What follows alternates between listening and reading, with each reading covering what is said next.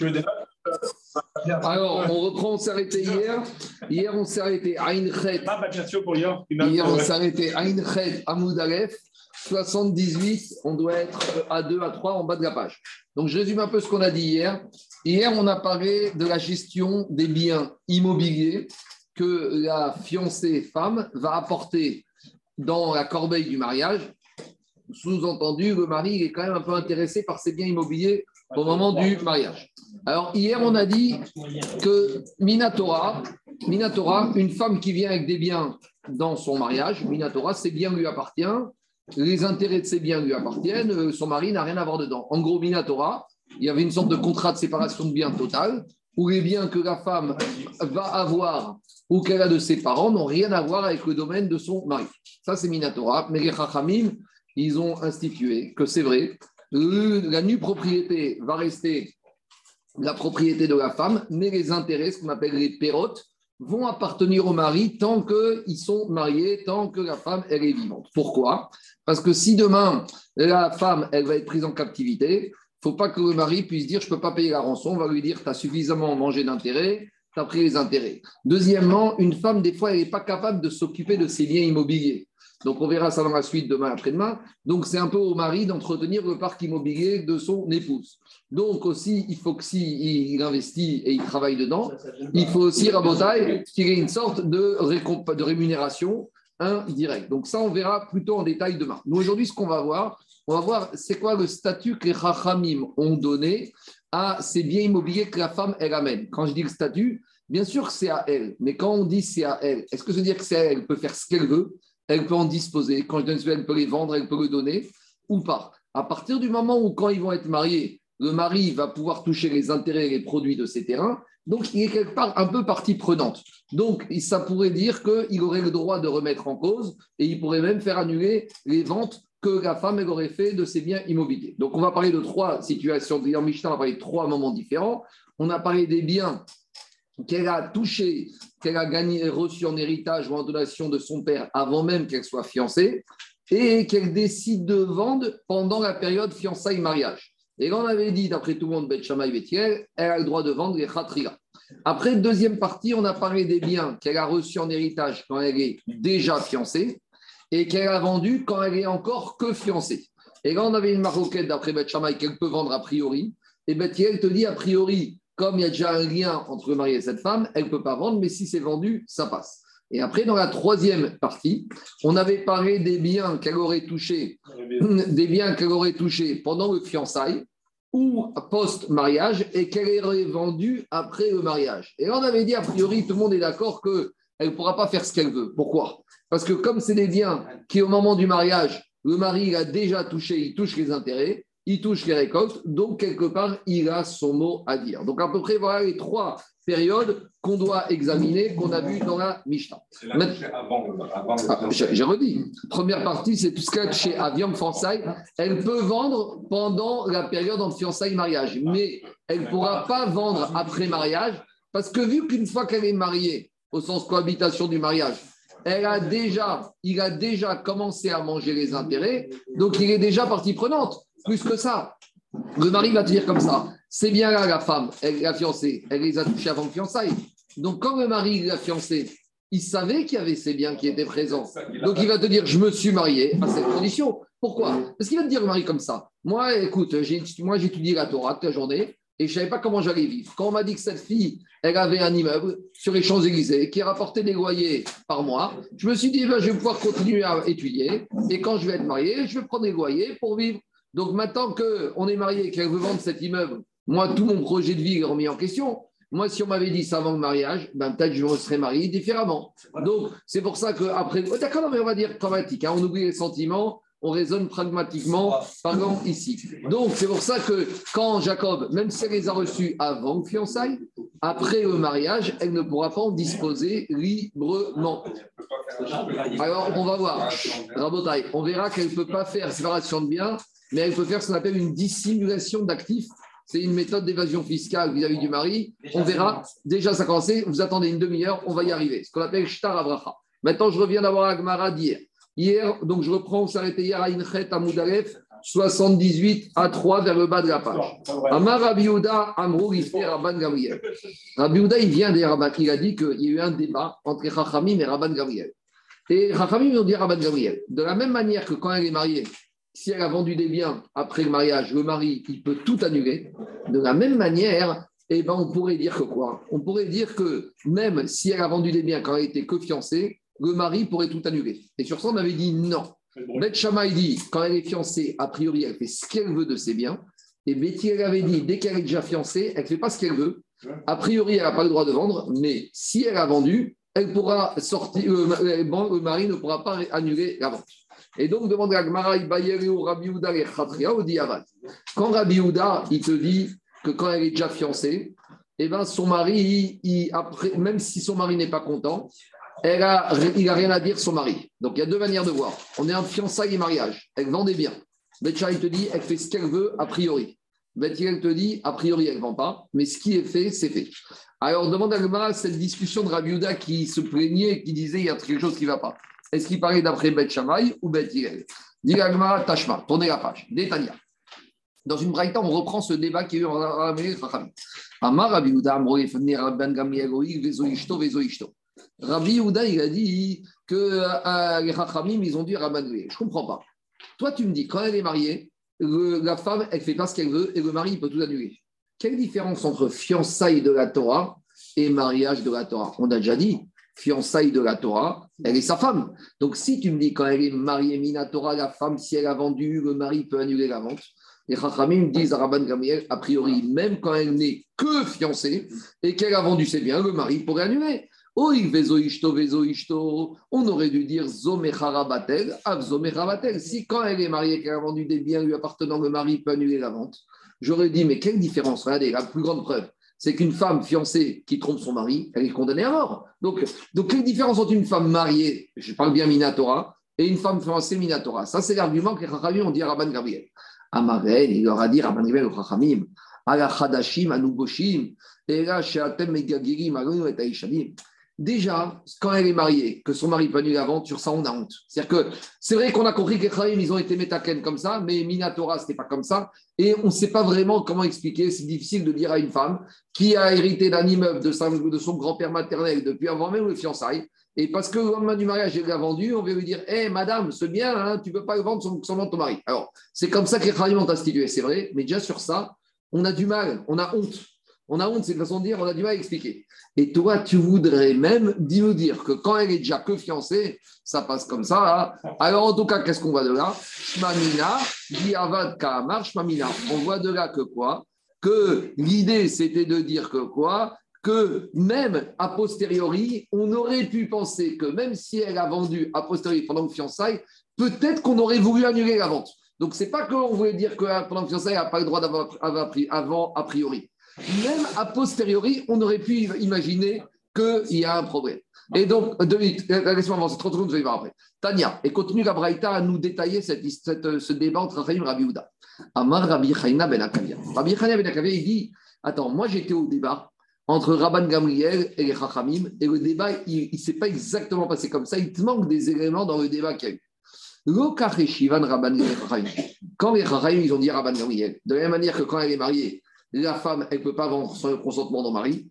De la même manière, quand elle est fiancée, parce que c'est la même chose. Qu'est-ce qu'il a dit Rabbi Houda? Non, non, non, c'est pas la même chose. Mais il n'a pas vraiment répondu. Il a dit après mariage, on a déjà honte, alors pendant le fiançailles, ne nous embête pas avec ça. Mais dit Rabbi Rabel Akavia, Rabban Gabriel, il aurait pu donner, comme dit Tosfot, une meilleure réponse au Chachamim. Qu'est-ce qu'il aurait pu dire? Il aurait pu dire En plus, c'est pas ça, il te dit, c'est pas ça qu'il a dit. Il a donné une meilleure réponse. C'est quoi qu'il a dit comme réponse? Ne mélange pas les deux périodes, entre la période du fiançailles et la période du mariage. Pourquoi? Parce que même si, comme je vous ai dit moi, la femme a un statut de femme mariée et que si elle trompe son mari, elle est condamnée à mort, malgré tout, il y a une différence d'alachot notoire, nombreuse, des différences entre la période du fiançailles et la période du mariage. Explication. Ima Martem Shiken ben On a déjà dit, quand une femme est mariée et qu'elle touche, elle trouve un billet de 500 euros dans la rue, à qui ce billet appartient Au mari. Ou la femme, elle est trader ou elle est dentiste et elle bosse et elle a un bon revenu. À qui ça appartient ce revenu? Au mari. D'accord? Ou bien la femme, elle fait un éder et le mari n'est pas content du éder. C'est qui qui annule? Le mari. Alors, ça, c'est quand elle est, ça, c'est quand Rabotaille, elle est mariée. Amrouo, alors ils lui ont dit, donc c'est ça qu'il a dit, Rabbi Rabbi Mais quand elle est fiancée, une femme, elle trouve un billet de 500 euros dans la rue, le billet appartient à la fiancée et à son père. La femme fiancée, elle est dentiste ou elle est architecte et elle travaille, touche des honoraires, ça appartient à elle ou à son père.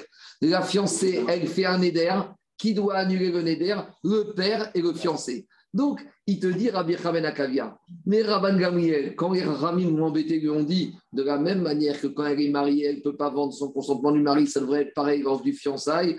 Eh bien, il leur dit, mais ça, il leur a dit, ça n'a rien à voir. Il y a des règles ilchatiques différentes. Donc, ça, c'est une meilleure réponse de dire ce qu'il a voulu dire. Donc, et, non, puisque ça, mais Rabbi il c'est ça qu'il a répondu. Il a dit, moi, j'étais dans le débat, et quand il leur a dit ça, il les a cloués au pilori. Ils n'avaient plus rien à dire. Ils n'avaient pas besoin de sortir l'agrément. On a honte quand elle est déjà mariée, alors ne nous fait pas honte quand elle est fiancée. Continue le débat. Amrougo, et Chaim lui dit, tu sais quoi? T'as raison. Mechara ad Et Chaim lui dit, tu sais quoi? T'as raison, t'as remporté, t'as obtenu, obtenu gain de cause. Oui, mais Chachamim, ils avaient une avamina de dire que comme fiancée, c'est une femme qui est mariée, alors c'est comme mariée. Donc c'est la même manière. Alors, ils ont dit Chachamim Arabi, tu as raison. Sur la période du fiançailles, Mechara la 17. Tant qu'elle a vendu, tant qu'elle est fiancée, c'est toi qui as raison. Bet Shammai, Bet a posteriori, on ne peut pas faire sortir les biens des acheteurs. Vendu, c'est vendu. Mais ils ont dit alors, d'après toi, Niset Verharkar Mecharama. C'est ta question de tout à l'heure, Jacob. Elle a touché des biens depuis avant même le fiançailles. Elle s'est fiancée, elle s'est mariée, puis elle a vendu ses biens. D'après toi, c'est fini, c'est mort. Quelle que soit la date depuis quand elle est propriétaire de ses biens, dès qu'elle est mariée, tout ce qu'elle fait, c'est nul et non avenu s'il n'y a pas l'accord du mari. Et à Maréou, et là, Rabban Gabriel, il dit pas du tout. Af zo mocheret venotenet kayam. Il te dit non. Même quand elle est mariée, si c'était des biens qu'elle avait depuis avant, et eh ben même ça, si elle a vendu, et eh ben elle a le droit de vendre et le mari n'a rien à dire. Alors Amro, ils ont dit, mais je ne comprends pas. Il y a un problème, parce que dès qu'elle est mariée, le jour où il a marié, il a emporté la femme et tout ce qu'il y a avec. Et avec la femme, il y a tous les immeubles qui sont arrivés. Donc, si tu dis que maintenant, il a acquis la femme de façon ferme et définitive et que maintenant c'est sa femme, qu'est-ce qu'elle travaille, c'est pour elle le salaire. Si elle trouve quelque chose, c'est pour lui. Si elle, elle bah, de la manière, quand elle a des biens, ces biens, temporairement, ils lui appartiennent. Donc, ils ont dit à Harabi on est, on est d'accord avec toi, tant qu'elle n'est pas mariée, le mari ne peut rien dire a posteriori, Nagit. Mais une fois qu'elle est mariée, comment tu me dis que si elle a vendu sans le consentement du mari, ça passe? Non, ça ne doit pas passer. Il a marié, il a fait bia, tout lui appartient, sa femme et tous les biens qu'elle avait avec. Et c'est sur ça qu'il leur a dit, Amaraïm, c'est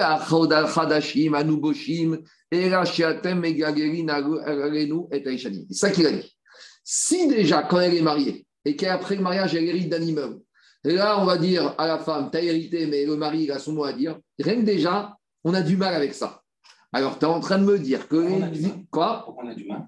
Parce que Mi Caradine, c'est pas à lui. Mais Caradine, elle, elle, touche, elle trouve un immeuble de son père. le monsieur, il n'a même pas marié à cette condition. Euh, c'est son mazal à elle, le bien reste à elle, les intérêts restent à elle. Pourquoi Qu'est-ce qu'il a fait lui pour toucher ça? Tu... D'accord ben, alors, alors, ça, c'est l'argument des Chachamim. Rabbi Rabbi te dit, mais attends, même sur ça, on a du mal. Parce que Minatora, c'est pas ce qu'il a épousé, que c'est son argent, c'est l'argent de Alors, les Chachamim, ils ont été métak. Jérôme, sur ça, les Chachamim, ils ont été métakenaoucha, que ça appartient les loyers au mari, que elle, c'est un peu sous séquestre. Même, oui, mais même sur ça, on a déjà du mal. Et c'est ça qu'il a dit. Sur ça, on a déjà du mal. Donc, vous voudriez me dire que les biens qu'elle aurait reçus en héritage avant le mariage et qu'elle aurait vendu post-mariage, et eh bien sur ça, le mari a son mot à dire. Dire à Rabban Gabriel, non, je suis désolé, je finis après j'arrive à ta question. Demande Gagma, Rabbi Gamliel Omer Pourtant, dans la Mishnah, on a dit que si les biens qu'elle a touchés avant mariage et qu'elle a touché après mariage, Rabban Gamel, il te dit, ça n'est que a posteriori qu'elle a le droit de vendre, mais a priori, elle n'a pas le droit de vendre. Amar Ravzevit, Ravzevit te dit, Tane Mocheret Venoteled Vekayam. Ravzevit te dit, corrige la. Et il faut, te dire, il faut dire que d'après Rabban Gamliel, il te dit, les biens qu'elle a touchés avant le mariage et qu'elle vend post-mariage, même a priori, elle a le droit de vendre. Donc, on finit à Maskana où on en est. Où on en est pour Rabban Gamliel. Uniquement les biens qu'elle a touchés post-mariage et qu'elle a vendu, celle-là, ces ventes-là, le mari, il a son mot à dire. Et déjà sur ça, pour Rabban Gamriel, on a un peu honte. Mais tout ce qui a été touché avant le mariage, et même vendu après, la femme, elle aura le droit de vendre sans demander l'avis du mari. Ça, c'est Rabban Gamriel. Et Rachamim te disent non. Tout ce qui a été vendu post-mariage, quelle que soit l'origine de l'acquisition du, de l'héritage de la femme, eh ben, le mari n'a à son mot à dire. Et ça n'est que dans la période où elle aurait vendu pendant les fiançailles que a posteriori on accepterait, mais Vadaï que tout ce qu'elle a reçu avant fiançailles et vendu après, là, on pourrait voir après la discussion. Maintenant, je t'écoute, Guillaume. C'est quoi la valeur de fiançailles euh, pour la cour C'est presque comme un mariage. Alors, je veux dire, c'est le mariage sur les interdits, mais ce n'est pas mariage sur les aspects financiers. Je m'explique. Une femme fiancée Minatora est une femme fiancée. Si elle trompe son mari, elle est condamnée à mort, les enfants sont mamzer. C'est-à-dire que sur tous les Issourim, elle est femme à part entière. Mais sur les conditions financières, sur les, conditions financières, elle n'est pas mariée. À savoir qu'elle reste chez son père, le mari n'est pas obligé de la nourrir, ah il n'est pas obligé de la vêtir, ah et avec une durée maximum. Il n'y a pas encore de Ktuba, exactement. Il en est dans une promesse de Ktuba qui va s'exercer le jour où il y a consommation de mère. Et sur les Nédarim, on est dans un statut mixte. Sur les Nédarim, on a besoin de l'annulation et par le père et par le fiancé. D'accord? En gros, le fiancé une Minatora sur tous les interdits, mais sur les aspects financiers, il y a encore séparation. Donc ici, on est quand même dans les aspects financiers. Donc c'est ça qui fait dire à Rabban Gamriel que tout ce que a financier, tout ce qu'elle a eu avant mariage, eh ben, elle fait ce qu'elle veut post-mariage. Et Rachamim te disent, on est à cheval. Parce que tu ne peux pas nier que fiançailles, c'est rien du tout. donc, tout ce qu'elle a reçu, peu importe la réception, une fois qu'elle est mariée, même si elle a reçu pendant le fiançailles, quand le monsieur il a acquis, il a acquis avec ça. Parce qu'il y en a qui vont te, vont te dire que quand la femme elle a touché un immeuble pendant le fiançailles, et eh ben le mari, quand il a fait la roupa à Evia, il, a dit j'ai pris ça en compte. Il ne veut pas devenir propriétaire de l'immeuble, mais les intérêts que Chaim lui ont donnés, comme il a son mot à dire, il a son mot à dire sur la vente de ses bienvenus, va au fond de la discussion. Il remettre en cause la vente il, peut aller voir les acheteurs et leur dire Monsieur, rends-moi sort, sort de temps acheté. Ça va comment? On continue. Rav Papa Maro Kashia, Arabi Uda Rabade Abramiel, Arabi Chamer Abramiel. Rav il te dit en fait, il y a deux Mishnayot. Il y a la Mishnah Braïta, une Mishnah qui parle d'après Rabbi Uda pour Rabban Gamriel que Bedi Avad pour Rabbi Uda on peut vendre, et l'autre d'après Chamer Akava que même les Khatria on peut vendre. Mais Rabba Chania Ben avec Ben Shabbai. Maintenant on a un parce que Rabbi Chanina Ben il te dit que pendant les biens qu'elle a touchés avant fiançailles ou pendant fiançailles et qu'elle a vendus pendant fiançailles, les elle a le droit, Gabriel, de vendre sans demander l'avis. Et c'est qui qui a dit ça? C'est Beth Shammai. Parce que Beth il avait dit les biens qu'elle vend pendant fiançailles, vendus, c'est vendu, mais normalement, elle n'avait pas le droit de vendre. Et Beth te dit elle a le droit de vendre. Donc maintenant, on te dit que Rabbi Ben qui te dit que les biens qu'elle a vendus pendant la période du fiançailles, elle a le droit, mais a priori, ça veut dire qu'il penserait comme Bet. C'est embêtant parce que Bet Shammai, Bet Hillel, et Bet dit Agmara, Achika. Lui, Rabbi il te dit pas du tout. L'onecheku Bet Shammai ou Bet. Lui, il te dit, moi, j'ai pas reçu comme ça l'enseignement marquette. Moi, j'ai reçu que Bet Shammai et Bet ne sont pas en discussion sur la période des fiançailles, que tout ce qu'elle vend pendant la période des fiançailles, elle a le droit, a priori, sans demander à qui que ce soit la permission de vendre ces biens-là. Jusqu'à présent, c'était Rabotai, c'était Rabbi Chaner Ben Akavia et c'était Rav Papa. Et maintenant, on a un troisième avis, c'est Rav Shmuel. Et Rav Shmuel de Amre Tarvayou, il te dit Ben Shinafuga Nechasim Tarsa que ce soit les biens qu'elle a touchés en héritage de sa famille avant le fiançailles. Ben que ce soit les biens qu'elle a reçus pendant la période du fiançailles. Vénissette, dès qu'elle s'est mariée, et une fois qu'elle s'est mariée, Abba al miyad elle, le mari peut tout annuler, même sur des biens. Donc imaginons le cas. Une fille, elle a 9 ans, son, sa mère, elle meurt. Et eh bien, elle a reçu un immeuble de sa mère. D'accord? Après, elle s'est fiancée à 12 ans. D'accord? Après, elle s'est mariée à 12 ans et demi. Et à l'âge de 14 ans, elle vient l'immeuble qu'elle a reçu depuis 5 ans, alors quand son mari n'existait même pas. Eh bien, d'après Rav le mari, il vient voir les acheteurs et il leur dit Rendez-moi mon immeuble. Ça, ça ne va ni comme Rabbi Ouda, ni comme Rabbi Ben parce que les deux, ils te disaient que d'après Rabban Gamriel, une fois que quoi Tout ce qu'elle a reçu avant, le fiançailles et a fortiori avant même le mariage, et avant, mariage, le fiançailles, ce qu'elle a vendu après, au moins a posteriori, ça marche. Ils te disent, eux, Ravouchmoel, ils ont été comme d'autres avis. C'est lesquels Ils nous des qui nous. Donc là, on arrive à la fin de la dernière discussion, comment s'est fait cette takanat rachamim, des Tanya Raboteu Chazru Veninu. Les Chachamim, ils sont revenus en arrière et ils ont tranché, ils ont dit comme ça. Ben. Tous les biens que la fiancée aurait pu toucher avant même le fiançailles. Ou Ben Michelita. Ou tous les biens que quoi qu'elle a touché après le fiançailles. Bénisset, à Baal. Et dès que elle a épousé, à Baal, Motsi, Donc ils ont mis tout le monde d'accord. Tout ce qu'elle fait avant le mariage, inachidame, on peut discuter, c'est vendu, oui, non, a priori, non. Mais une fois qu'elle est mariée, tout ce qu'elle va vendre, même si c'est des biens qui sont dans sa famille depuis 90 ans, eh ben, le mari, il a son mot à dire et il peut aller voir les acheteurs et leur dire sortez de chez moi.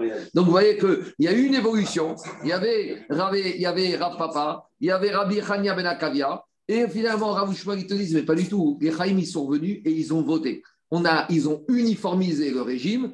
Les biens que la femme, elle a au moment où elle se marie, une fois qu'elle est mariée, elle ne peut plus disposer de ses biens librement, elle ne peut pas les vendre, même si elle les a reçus avant même qu'elle connaisse son fiancé. Parce que c'est quoi le cridouche, Gabriel? À partir du moment où c'est bien avant le fiancé, on peut dire que ça n'a rien à voir avec fiancé. Et bien, Kamashman, les Rachamim. Le cash, c'est pareil? Quoi? Le cash, c'est pareil? Ah, Le cash, non, en deuxième partie, ça. Pour l'instant, on est dans l'immobilier. On va y arriver. Continue, bonne journée. Continue la Il vaut mieux vendre. Continue, on verra, on verra le cash. Pour l'instant, il y a le cash. Non, ça n'a voir. Il y a rien immobilier, il y a le cash, il y a l'immobilier. C'est pas tant dissimulation d'actifs. Attendez, on n'est pas encore à dissimulation d'actifs. Mais le, le, produit de la vente maintenant, c'est de l'argent. Attendez, attendez, attendez. Tout ça, on vous attendez cinq minutes. Maintenant, Jacob. Maintenant qu'on est arrivé. Jacob. Jacob. Jacob, écoute-moi deux minutes. Maintenant qu'on est arrivé à cette, à cette décision de Rav avec des Chachamim qui ont voté, on va voir comment la femme, elle peut faire pour éviter les problèmes ultérieurs avec dissimulation d'actifs. Sûr qu'elle est bloquée. Bien sûr, bien sûr, Avancez, on avance, on va voir toutes ces réponses. Lema, Tanina et Takanat Usha.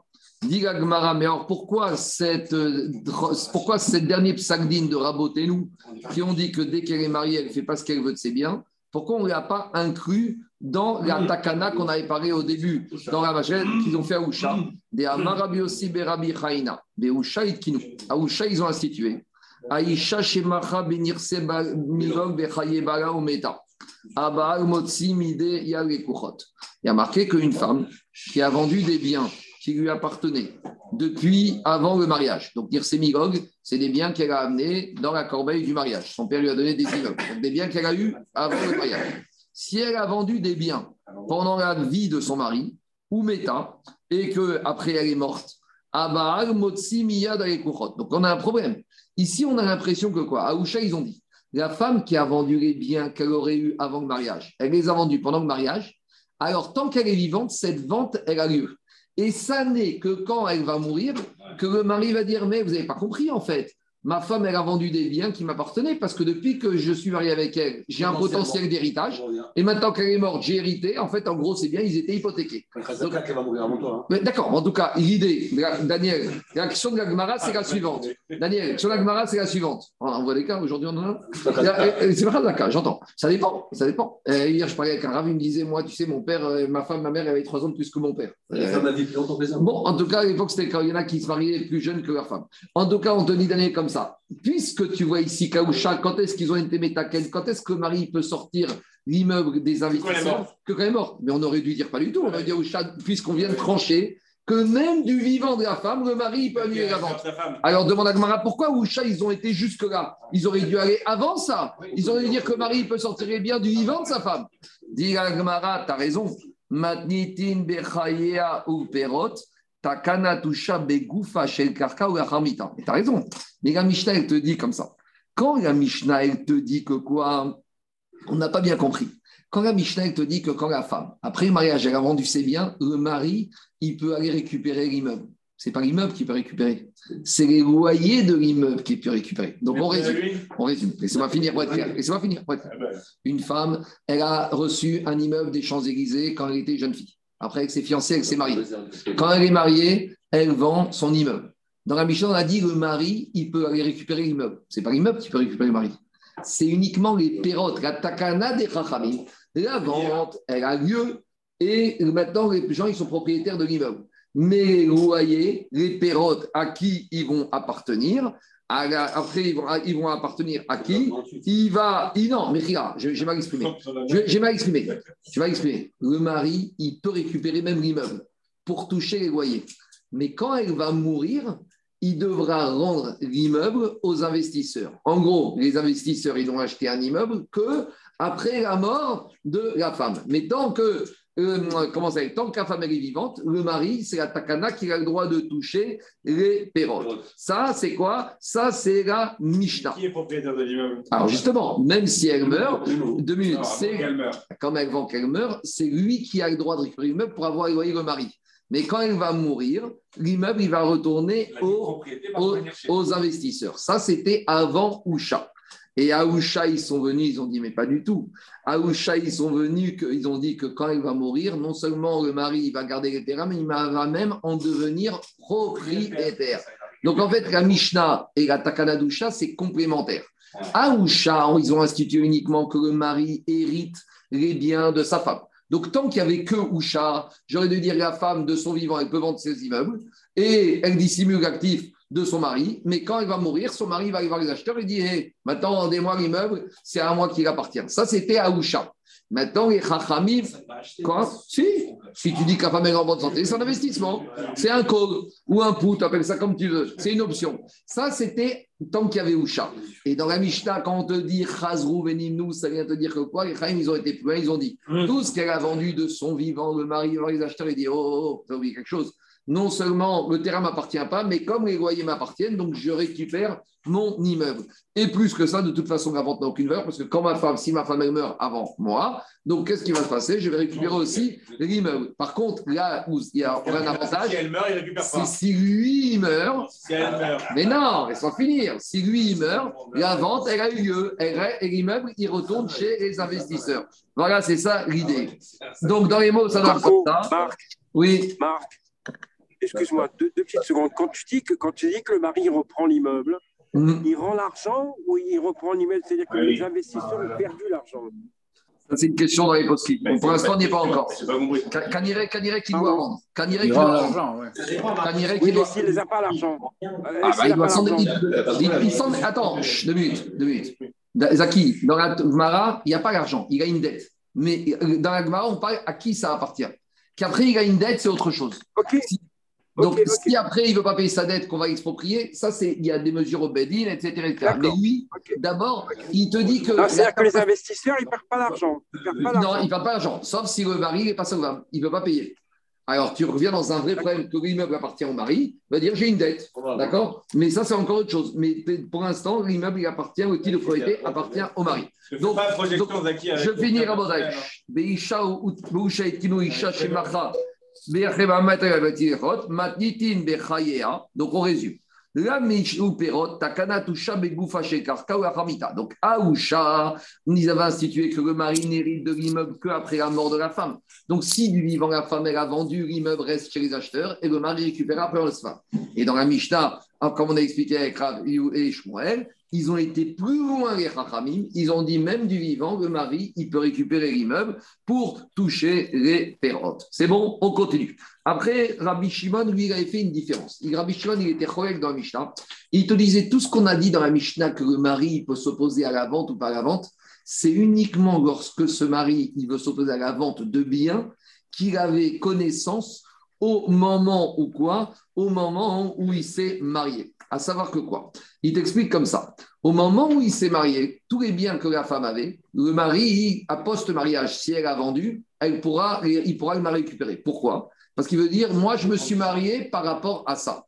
Je comptais sur ça, je me suis marié par rapport à ça. Mais si maintenant il découvre que la femme, elle avait des biens qu'il ne connaissait pas, même si elle les a vendus après mariage, il ne pourra pas les récupérer. Pourquoi? Parce qu'il n'avait pas conscience, il ne pourra pas dire c'est à ça que je me suis marié. On y va. Rabbi Shimon Ben. C'est quoi des biens que le mari peut avoir connaissance? Les biens connaissance, c'est l'immobilier. L'immobilier, on sait ce que quelqu'un a. Par contre, chez Nanyodin, ce qu'on ne sait pas, c'est ce que le cache qu'il a, les montres, les objets, les tableaux. Ça, c'est métal Les Rabbi Et Rabbi Yochanan, il te dit, c'est quoi ça? Même le cache, même les bijoux, tout le monde connaît. Alors, c'est quoi les biens qu'on ne peut pas connaître? C'est les biens qui sont en dehors de l'endroit où on habite.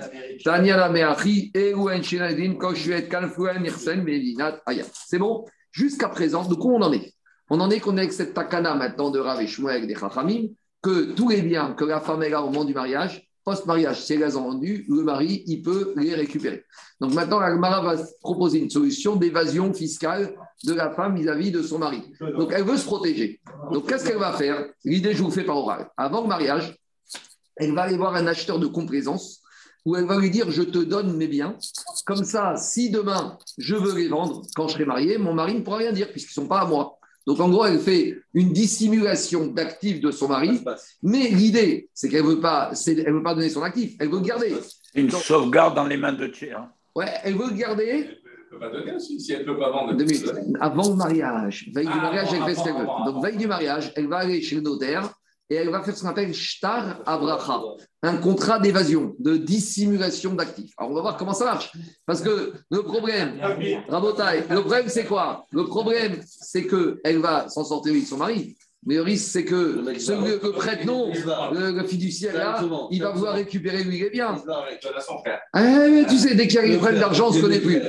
Tu verras que même avec sa fille, même avec sa fille, on ne se connaît plus. On y va. Aïe Teta, il y a une femme. Debaya, Renarsa, Megavra. Elle voulait échapper, faire dissimuler tout son actif avant de se marier. Elle s'est dit, je ne sais pas ce qui va se passer. Rachid nous dit que c'était une almana, c'était une veuve. Donc elle a touché un héritage de son père ou de je ne sais pas qui. Son, mari, premier mari. Ouais, enfin non, parce qu'une femme n'hérite pas de son mari. Une femme n'hérite jamais de son mari. Son mari, s'il meurt, c'est la Une ketouba. donation de son mari. Voilà, une donation, une grosse ketouba. Donc maintenant, d'un premier mariage, elle a une fille et son mari est mort. Elle a une grosse ketouba. Et elle a reçu des immeubles, elle a investi, je ne sais pas. Maintenant, elle doit se marier avec un deuxième mari, mais elle a peur que son deuxième mari, il y a quelque chose qui l'intéresse, c'est l'immeuble. Donc elle va dire, on va voir si tu m'aimes vraiment. J'ai rien du tout. Donc maintenant, qu'est-ce qu'elle a fait? Alors, dit, explique Agmara, Kadvinu les Barta, elle a donné, écrit un contrat de donation que à sa fille. D'accord? Donc, voilà. Et d'Irachi, ce contrat de donation, elle l'a fait en présence de témoins où elle a bien dit je donne à ma fille, mais ce n'est pas une donation. C'est uniquement un moyen de détour dissimuler cet actif de mon mari. Donc, je ne veux pas que quoi? Que ma fille ait possession de ses biens. Donc, elle s'est couverte. Elle a dit si maintenant, à nouveau, je redivorce ou à nouveau, mon mari meurt avant moi, donc là, j'ai plus de problème, je récupère tous mes biens. Donc, c'est clair ou pas? Voilà le système qu'elle a fait. Kadvinu et Varta, Inseva, elle s'est mariée et malheureusement, ce qu'elle avait prévu arriva. Veigarsha, elle a divorcé de ton deuxième mari. Donc, elle sort du Beddin avec son guet du deuxième mari et elle va, voir, elle va voir sa fille. Elle va lui dire en fait, je vais récupérer mes biens. Ah, donc, on est entre la mère et la fille. Atae Kame de Rav Nachman. Donc, elle est venue devant Rav Nachman et le classique est arrivé ce qui devait arriver. La fille a dit Je ne te connais pas. Mais de quoi tu me parles On ne se connaît pas. Euh, classique. Et, et plus que ça, la fille, elle montre, la fille, elle sort au Bedin, contrat de donation. Et la, la- la- la mère, elle dit Mais avec les témoins, Ah, ils sont morts, les témoins, où témoins? Moi, j'ai un contrat de donation, tu m'as donné tous tes biens, tu t'es marié, bon, tu as divorcé, je vais voir ce que je peux faire. En attendant, c'est à moi. Alors, qu'est-ce qu'il fait Rav Nachman?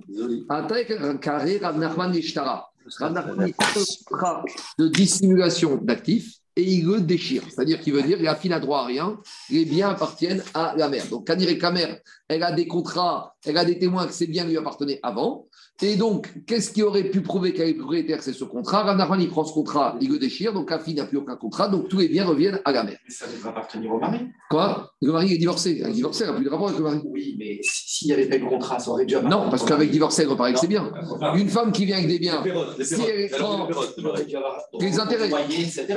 On verra. Ça, c'est très bien, Farchim pour la question. Mais d'abord, d'abord, non, rétroactivement, rétroactivement, le mari va dire si j'avais su ça. Maintenant, il y a deux manières. Je- pas. Si j'avais dit ça. Il y a deux manières de voir les choses. Soit je veux dire qu'elle redevient propriétaire depuis avant le mariage avec le deuxième mari, soit je veux dire qu'elle redevient propriétaire le jour où elle a reçu le guet du deuxième mari. Ça veut dire que pendant la période du mariage du deuxième marié, elle n'avait aucun terrain. Toi, ta question, tu la poses, Jérôme, que si je dis qu'on dit qu'elle redevient propriétaire rétroactivement avant son mariage. Mais si je dis, si je dis qu'elle redevient propriétaire après le deuxième mari, le mari n'a rien à récupérer sur les loyers antérieurs. On y va. Ravanan et Kame de Ravanan, il a assisté à cette scène. Ravanan, il a assisté à la scène où Rav il a déchiré le contrat de dissimulation d'actifs. Il est parti devant Maroukva qui était le Avbedi. Amaré, Chazemar, Nachman. Donc, ce n'est pas du Lachonara. Ravanan, il vient, il dit, il dit à Ravukva, tu as vu ce qu'il a fait, Nachman, Chakra, l'agriculteur Ça, c'était l'insulte suprême de l'Agmara. Quand on parle d'un paysan. Paysan, paysan. Paysan, c'est-à-dire que ce n'est pas un Bédine, ce n'est pas un arabe, ça. Comment il peut déchirer un permet-il de. qui est en bonne et due forme? Amaré. Alors, Maroukva, il dit Attends, attends, attends, tu ne peux pas venir faire Motsi Shemra sur Rav Nachman en disant c'est un agriculteur, c'est un paysan. Explique-moi bien toute l'histoire. Il faut me raconter tout le texte. Soit tu me dis que tu as vu un contrat de prédéchiré, mais c'est pas ça. Amaré, Emali, Izi, Goufa, Deouvda et Chiava. Raconte-moi précisément. Amaré, Izi et Chiouda Raconte-moi comment était la situation précisément. Je veux plus d'informations avant de dire si c'est un paysan ou un Tanikracham. Amaré, Achiv et Achiava. Alors il lui a dit voilà toute l'histoire avec la mère, avec la fille, etc. Amaré, il a dit Marouva, Shtar, Mavrechet, Kamarta. Tu ne parles pas d'un contrat standard, tu me parles d'un contrat de dissimulation d'actifs. Amarabi, Khanirai, Baridi, Amar Shmuel. Marik dit on a déjà un enseignement de Shmuel, Moré, Ora, Ani. Et Shmuel a dit Je suis Dayan, et je dis. Il a dit comme ça, Shmuel, la déclaration suivante. Imiavoshtar Mavrachat Riadi Akarenu. Shmuel a dit Quand je vois arriver un contrat de dissimulation devant moi dans mon Bendin, alors je déchire. Donc, a priori, Maroukva, il te dit que Rav Nachman, il a bien fait. Et continue Agmar. Amaré, Rava et Rav Nachman. Rava, il a dit Rav Nachman, mais très bien, tu as déchiré ce contrat de dissimulation. Ta mamai. Pourquoi? Pourquoi tu déchires? Parce que tu as compris que quoi? Dego Shaviki Nafshe, ça n'existe pas un homme qui se dépossède de ses biens pour donner à une tierce personne. Donc forcément ici, il a fait ça uniquement pour une dissimulation d'actifs, mais dans sa tête, il n'a pas du tout le ratson de vouloir vendre. Donc, en général, pourquoi tu fais un contrat de dissimulation d'actifs C'est uniquement pour cacher ton actif dans un endroit, mais dans ta tête, tu n'as aucun ratson de vouloir te déposséder de ses biens. Donc c'est pour ça que Shmuel, il dit qu'on déchire un contrat de dissimulation. Alors il a dit Rav Nachman, très bien, ça c'est le cas classique de contrat de dissimulation quand tu mets chez un, dans une fiduciaire, chez un fiducie, un gérant au Luxembourg ou à Jersey. Une, foncière au Luxembourg. Ça, je veux bien que je vais d'après la volonté du donateur qui n'a aucune volonté de se, de se débarrasser de ses biens. Ava, il lui a dit, Rav Nachman, mais là où je ne suis pas d'accord avec toi, c'est que dans ce cas présent, de qui on parle d'une mère vis-à-vis de sa fille? On ne parle pas d'une fiduciaire, d'un fiducie, d'un gérant qui ne connaît pas.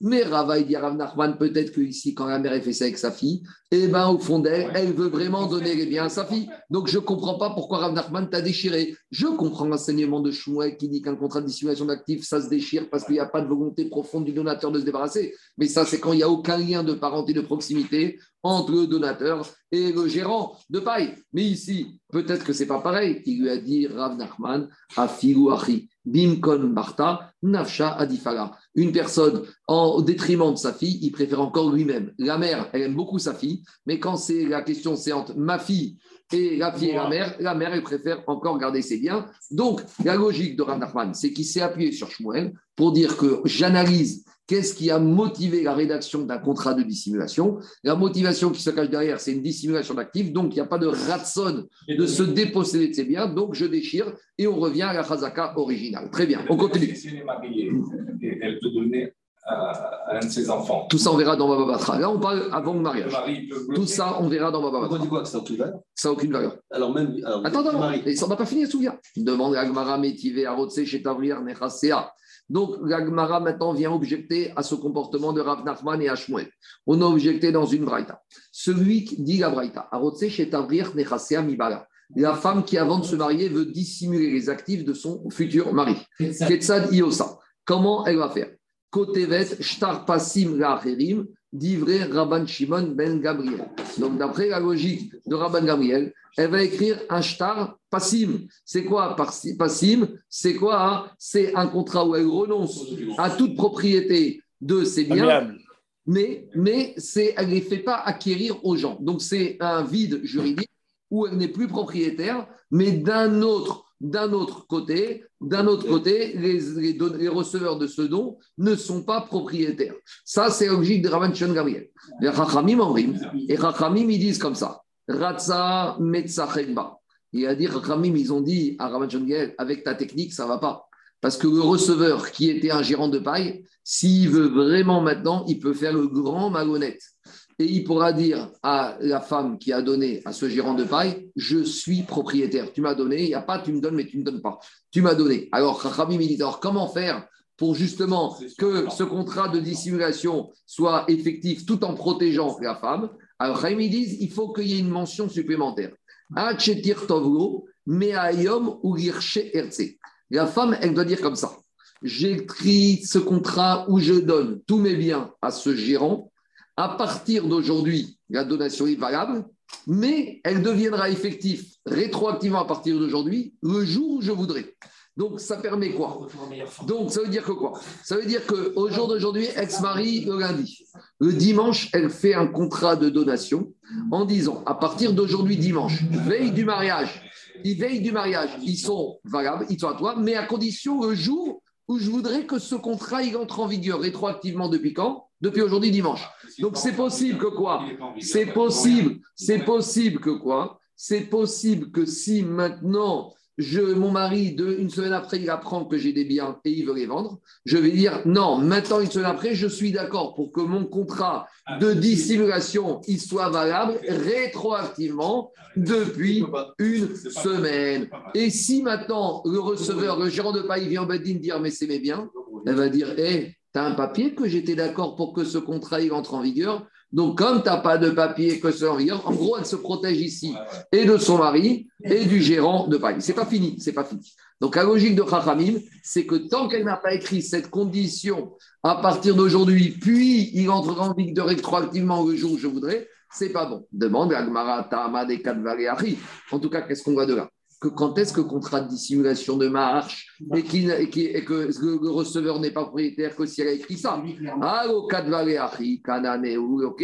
Mais si elle n'avait pas écrit ça, l'acheteur, il est le receveur est propriétaire. Donc, comment Shmuel, il te dit qu'on peut déchirer un contrat de donation, de dissimulation d'actifs?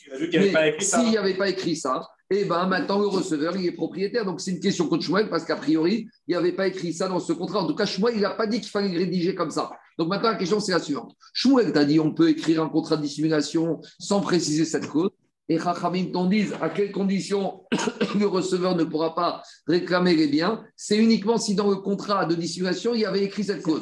Mais tu vois que c'est une question contre Shmuel parce que Shmuel n'a pas du tout parlé de cette cause. Deux témoins, ça fait pas foi? Non, Kaniré, non. Deux témoins, c'est pas bon. Si, il faut que deux témoins nous disent qu'il y, avait, cette cause. Mais si c'est, le, cas de la Mishnah de Shmuel. Shmuel, je redis ce qu'il a dit. Shmuel, il a dit. Shmuel, il a rien. Il a dit une phrase, Shmuel. Im Yavo Shtar il a dit Akarenu. Il a dit Shmuel, si un contrat de dissimulation arrive devant moi, je le déchire. Il n'a pas dit qu'à condition qu'il y ait cette cause dedans. C'est ça la question. Le métier contre Shmuel, c'est ça. Amar Rabizera Lokasha. Attends, laisse-moi 30 secondes. Rabbi il te dit il faut faire une différence entre la Braïta qu'on a objecté à Shmuel et Shmuel. Il y a une différence entre quelle est la portée des biens qui ont été donnés dans le contrat de dissimulation. Est-ce que c'est un contrat de dissimulation qui porte sur 100% des biens de, de, celui qui veut dissimuler ou une partie? Quand Shmuel il te dit que je déchire un contrat de dissimulation, c'est quand le contrat est rédigé de cette manière-là. Je donne tous mes biens, T-O-U-T. Shmuel, il te dit, c'est quoi Même s'il n'y a pas de cause, va que personne ne se dissimule de tout, de se débarrasse de tous ses biens si avec un ratson. Donc, il déchire. Ma chienne, Ken Chachamim, ils te disent, quand le contrat dissimulation parle d'une partie des biens, là, pour que le receveur ne puisse pas récupérer les biens, il faut que le donateur ait donné dedans avec une cause qui précise. C'est ça que dit Agmara. Dit Agmara, maintenant on revient à votre question depuis le début. Mais maintenant on revient à votre question depuis le début. D'après la logique, on dit que même Rachamim, même choix serait d'accord qu'il faut que cette cause soit écrite. Et que si elle n'est pas écrite, alors si elle est écrite, ça veut dire que le receveur, il n'a rien reçu du tout. Mais s'il n'a rien reçu du tout, ça veut dire que c'est qui qui est propriétaire? C'est la femme. Donc si c'est la femme, elle se marie, le propriétaire, le mari, il redevient propriétaire des biens. En gros, votre question, c'est la suivante. De deux choses l'une. Soit c'est dans le domaine du receveur, et donc le mari n'a plus la main, et ni la femme, soit c'est pas dans le domaine du receveur parce que la femme a encore la main, mais si c'est encore dans le domaine de la femme, quand elle se marie, maintenant le mari, il récupère la femme et tous les droits que la femme a. Donc, de deux choses l'une. Finalement, avec le cas de la femme avec son mari, tu n'as rien gagné du tout. Dans le cas classique d'un monsieur qui veut faire du détournement d'actifs, dissimulation d'actifs, je peux comprendre. Mais dans le cas de la femme qui veut dissimuler le profit de son mari, quand, si tu dis qu'elle a encore un droit sur ses biens, le jour où elle se marie, et eh ben, le mari récupère la femme avec les droits qu'elle a sur ses biens. Mais, le passim, le star passim, le receveur, il est conditionnel. Laissez-moi finir. Demande à regardez ce que dit Rachid. Regardez ce que dit Rachid. Écoutez, Rachid dit comme ça. Rachid pose la question comme ça. D'après Shmuel, D'après Shmuel qui dit que quand elle a donné dans son dissimulation, tout est bien. D'après Shmuel, ça vaut rien. Donc si ça vaut rien, ça veut dire que le receveur n'est propriétaire de rien. Si le receveur de rien, c'est qui qui est encore propriétaire? C'est la femme. Maya Il te dit, mais la femme, elle n'a rien dissimulé du tout. Donc maintenant, qu'est-ce qui se passe? C'est le mari qui est propriétaire. Veyochal perot, et il va manger les loyers et les fruits.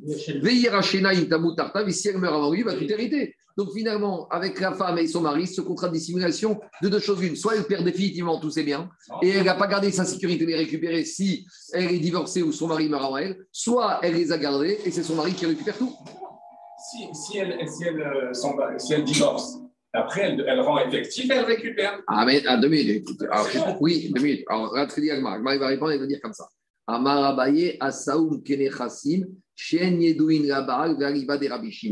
Tout ce contrat de dissimulation, c'est quoi l'idée? Les Rachamim, ils ont dit que quoi? Les Rachamim, ils ont dit on donne assez bien. Il y a quelqu'un qui a, euh, Daniel, Gabriel, je ne sais pas qui a commencé à donner la réponse. On dit, mais d'où Marie va savoir qu'il y a assez bien? C'est toi qui as dit. Alors, Chaim, il dit comme ça. Oh, la femme écrit un contrat de dissimulation avant mariage. Ça veut dire, Mistama, que le mari ne connaît pas ses biens. Et, les Chachamim, ils ont institué ce contrat d'après la logique de Rabbi Shion. Et Rabbi Shion, qu'est-ce qu'il nous a dit à Mishnah Que tous les biens que la femme, que le mari ne connaît pas avant le mariage, la femme elle a le droit de les vendre même après le mariage. Donc, ça veut dire que les Chachamim, ils ont donné à ces biens un statut de biens qui ne sont pas connus d'après le mari. Et donc, maintenant, qu'est-ce qui se passe? Maintenant, quand le mari l'a marié, il l'a marié sans connaissance de ses biens. Donc, il ne peut pas dire moi j'ai marié à condition de ça. Donc, ça veut dire que maintenant, le mari n'a aucune main sur ses biens d'après la logique de Rabbi Shimon. Et donc, maintenant, quand elle fait un contrat de dissimulation d'actifs, elle va dire maintenant, mon mari, maintenant, c'est vrai, et on est marié, mais comme il n'a pas de connaissance, donc finalement, ils sont dissimulés chez le, euh, entre le gérant de paille. Et si maintenant je veux les récupérer avec un cause qu'on a dit, eh bien, il les récupérera sans que Marie soit devenue propriétaire à aucun moment et elle reste quoi. C'est ça qu'on a dit. Mais quel intérêt, quel intérêt si de toute façon les biens qui ne sont pas connus sont à elle tout le temps? Ah. Quel intérêt de faire ce contrat de dissimulation ça a l'air d'être une, magouille. J'ai pas, pas, compris. Ne lui dis pas. Quel intérêt Quel intérêt Que de faire le système de dire. Euh... J'ai pas compris votre question. Vous vous dites qu'il n'y a, aucun intérêt Ouais, de faire le contrat de fiduciaire. Pourquoi il n'y a aucun intérêt ben, Ne lui dis pas au mari et jamais il pourra toucher les loyers. Il sera jamais au courant. Et quand il divorcera, il pourra dire bah, Tu n'es jamais au courant. Bah, si un jour il découvre. Euh, c'est comme. Bah, non, mais même s'il si, même s'il découvre, il ne connaissait pas au départ. C'est toujours elle. Même s'il découvre, c'est toujours elle. Mais il peut toujours connaître. Il, peut, il, a toujours les moyens de connaître. Non, mais on a, à, on a dit, du moment, connaît. à partir du moment où maintenant il va dire, s'il va dire, moi maintenant je savais qu'il y avait ça. Toi tu crois que tu m'as dit, mais je savais, avant de te marier, j'ai fait un. Donc il va dire, moi je les connaissais. Et Rachamim, ils ont donné à ce shtakra un kohar que c'est d'après Rabbi Shimon, c'est comme des biens qu'elle ne, connaît, ne connaissait pas, quoi qu'il va dire. Donc à partir du moment où elle a fait ça, elle a réussi quand même à sortir ça des biens que son mari pouvait connaître et pouvait l'embêter avec ça par rapport à ça. C'est un peu une sécurité qu'on a donnée à une femme pour être sûr que son mari ne se marie pas que par intérêt. D'accord et, que, alors, et peut-être que le père, le beau-père, il a déjà donné une dette, une, une dot officielle. Si elle dissimule, c'est quoi le statut? C'est du vol? Non, parce que. Si elle dissimule, elle ne dit pas, c'est du vol. Mais non, avant que si elle les a. Mais avant le mariage, elle, a un, elle, a un, droit de récupérer des biens. Elle en dispose comme elle veut. Non, Les parce que lui- les pérotes, à partir du moment où elle a commencé, elle a, elle a donné quand elle voudra à celui-là, en attendant, ils ne sont pas à elle. C'est une sorte de bien. Attends, deux minutes. Les pérotes, c'est une takanat rachamim. Les pérotes, c'est qui qui a donné le droit des pérotes à- au mari? Daniel, qui a donné le droit des pérotes au mari C'est Rachamim. Les Rachamim, ils ont dit, dans ce cas-là, elle a sorti cet actif des pérotes potentielles. C'est tout. Rachamim, ils, ont- ils peuvent tout faire. S'ils ont donné les pérotes, ils peuvent dire, sur ça, il n'y a pas de pérotes. C'est ça la condition. Allez, on continue. Jusqu'à présent, Rabotaille, c'était jusqu'à. Non, attends, on n'a pas dit avec le Maaser, rien à voir. Tu veux pas donner ma serre, tu Non, non, passes non, par la mais- fenêtre. non, non, mais regarde. oui. Tu veux pas donner par ta. Ce que je veux dire, c'est Ça, que. ça, c'est la Torah qui a dit. Et sur, ici, les faits, c'est la Khamim. minutes. Minatora, je reprends. Minatora, il dit que la femme, elle amène, avant son mariage, lui appartient à elle, même les loyers. Les Rachamim, écoutez-moi, il n'y a pas de zigzag. Les Rachamim, ils ont fait une takana claire que quand une femme, elle vient avec des biens, et ben le mari, il touche les loyers et les pérodes de Voilà. Mais les Chachamim, ils ont donné une possibilité de dire que d'après la logique de Rabbi Shimon, il y aura des biens qu'on peut sortir de ce droit que le mari a le droit de toucher les pérodes. C'est les biens sur lesquels la femme aurait dissimulé avant actif ou sur lesquels le mari ne pourra pas dire moi c'est à condition de ça que comme ça que je me suis marié. Donc, ah, c'est une dissimulation cachère. mais du- c'est une discussion permise par les. Mais c'est logique. Parce, fiscal. parce que les Rachamim, ils ont permis au mari, c'est un droit qu'ils donné. Les Rachamim dit on ne donne pas ce droit, quoi qu'il soit.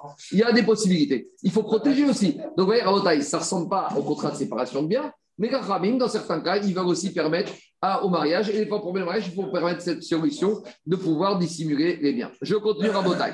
Jusqu'à présent, c'était l'immobilier. Maintenant, la femme, elle arrive avec du cash ou elle touche un héritage de cash. Le problème du cash, c'est quand on fait pas grand-chose, ça peut vite partir. Donc, le maître mot ici que les vont inscrire, c'est ce qu'on appelle la préservation du capital de la femme. Donc, les mobiliers, c'est très bien. Mais l'argent, c'est comme les tous les retraités français qui sont montés en Israël, ils ont commencé à louer des appartements, ils n'ont pas acheté d'appartement et ils payent le loyer chaque mois. Et maintenant, avec l'euro qui, qui s'est effondré, ils peuvent même plus assurer loyer. Pourquoi? Parce que le cash, l'argent en banque, ça se perd. Tandis que quand tu as ceux qui ont acheté un appartement, il est là. Donc, l'idée, que les Raïm vont Ça s'appelle la gestion prudentielle. voilà, ce qu'on appelle la conservation du patrimoine.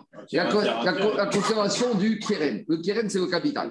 Donc, l'idée, ça va être comme ça. C'est que dès que la femme, elle va avoir des liquidités, dès que la femme va avoir des liquidités, on va dire au mari, monsieur, on ne demande pas de spéculer ni de gérer cet argent. On te demande une chose, cet argent, tu le convertis en bien immobilier, en terrain.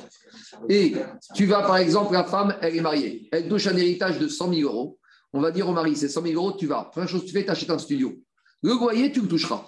Mais le studio, il appartient à la femme et de cette manière-là, tu gardes son capital, préservation du capital. Donc ici, on va assister à une gestion prudente de transformer tout ce qui est mobilier en immobilier au nom de la femme. Et bien sûr, le mari, il va toucher quoi? Le mari, il va toucher le, les, de ce keren. Après, on va se poser des questions. Qu'en est-il par rapport à une vache? Est-ce qu'une vache, c'est un capital ou c'est un pérote? Est-ce que la vache, elle produit du lait tous les jours? Donc, je veux dire, je garde la vache et les pérotes, le lait tous les jours. Mais la vache, elle va finir par mourir un jour. Donc, quand il s'agit de biens immobiliers, c'est clair. Quand il s'agit d'argent, c'est clair. Mais quand il s'agit d'outils de travail ou un chameau, est-ce que le chameau, c'est un capital? Est-ce que c'est ce qu'on appelle du capital fixe? Ou du capital variable Tu sais, on est ce qu'on appelle le capital fixe, capital variable. Mais le capital fixe, il peut être aussi mobilier. Alors, la Khagagmara va discuter et va donner ses règles de gestion, comment faire pour préserver au maximum le patrimoine de la femme. On y va. C'est du capital dépréciable. Ouais, alors ça, c'est du capital qui forcément un jour va venir par mourir. Tandis qu'une terre, alors la terre, elle peut, il y avoir la sécheresse, c'est vrai, mais la terre, la terre, elle est là, la terre. hein. La terre, elle se déprécie pas. On y va. Nafourak Safim. Si maintenant la femme, elle a touché en héritage, elle est mariée, tout va bien, et son père est mort, elle a touché du cash. Il a karbaen karka. Donc le mari, avec cette cash, il doit investir dans un terrain. Veu ochel perot. Lui, il mange les fruits, les récoltes. Donc le capital, le terrain appartiennent là à la femme et les fruits appartiennent au mari. Très bien. Perot atrushin minakarka. Si le père est mort et il a laissé des, quantités importantes de céréales. D'accord Il a laissé un entrepôt de céréales. Maintenant, le céréales, c'est quoi? C'est des, fruits, c'est de l'intérêt. Alors, qu'est-ce qu'il doit faire le mari? Il a karbaen karka. Donc, si c'est des céréales qui sont déjà moissonnées, avec ça, il va acheter un terrain. Perot, la femme elle est propriétaire du terrain et le mari il va manger les, les fruits, les récoltes de ce terrain. Perot amechubarim bakarka. Donc là, on arrive à une marcoquette. Si maintenant le père de la fille, il- la femme, il est mort juste avant la saison de la moisson, Donc maintenant, il a acheté un grand terrain, d'accord Il y a 10 hectares, avec dedans, il y a toutes les épis, la moisson à faire. Donc maintenant, la moisson, les grains de blé, ils sont encore attachés au sol. Alors, est-ce qu'on appelle ça du mobilier, du cash ou pas? Alors là, il y a une marque Amarabi Meir. Ota kameiyafa beperot, les kameiyafa beperot. On doit évaluer combien ce terrain il vaut sans nu et combien il vaut avec la récolte ou motard. Et donc, ce surplus, on va l'évaluer. Et ce surplus, le mari va devoir le mettre sur un compte en banque. Il le convertit il le convertit, il a carben à carca, il va acheter un terrain, veu ochel perot. Donc, explique Rachid. Rachid dit comme ça Kasava machigadal birchuto avu perot, ou machigadal birchuto avec keren. Lui, il te dit comme ça. Ce qui a grandi dans son domaine, c'est des perrottes. Mais comme ce terrain, ce qui a poussé dans son domaine, c'est du keren. Donc, on voit ici combien ça vaut la différence des deux. Et avec cette différence, il doit mettre cette somme, acheter un terrain, et il pourra manger les intérêts de ce terrain. Ce dernier cas, c'est le père, et le père de la femme est mort. Maintenant, sa femme, elle a touché quoi? Elle a touché un terrain avec des récoltes. Ah, mais parce, parce qu'il y a marqué. Qu'est-ce qui est marqué Perrotte un peu pareil de caca. D'accord, donc maintenant ce que je dis. Elle a hérité. Maintenant, elle a hérité de. Alors après, on va un peu nuancer. Non, parce qu'on va dire le produit et le sol. Oui, alors moi j'ai dit produit et le sol. Après, on verra qu'il y en a qui disent en fait, le père, il avait acheté que la récolte. Il y a des gens. J'entends, j'entends. Mais vous avez, parce qu'après, on va un peu changer. Pour l'instant, on va dire comme je dis, après, on va un peu changer, je suis d'accord. Pour l'instant, dans un premier temps, on va dire que quoi? On va dire qu'il y avait le terrain et la récolte. Alors, le terrain, il appartient à la fille. Maintenant, comme la récolte, elle est attachée à la fille, donc c'est comme c'est de l'immobilier. Donc, le mari, il doit estimer combien c'est quoi la survaleur. Cette survaleur, il doit mettre, il est converti en argent. Avec ça, il achète un terrain et il touchera les, les fruits de cette récolte. Après, on va un peu changer après. Donc,